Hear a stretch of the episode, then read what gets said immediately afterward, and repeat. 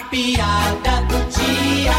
E a professora continua dando aula sobre a proclamação da República. Bem, crianças, eu gostaria de saber quem poderia dar exemplo de um benefício da proclamação da República. Eu, professor! Pois diga, Dudu, que benefício é esse? O feriado! Ui.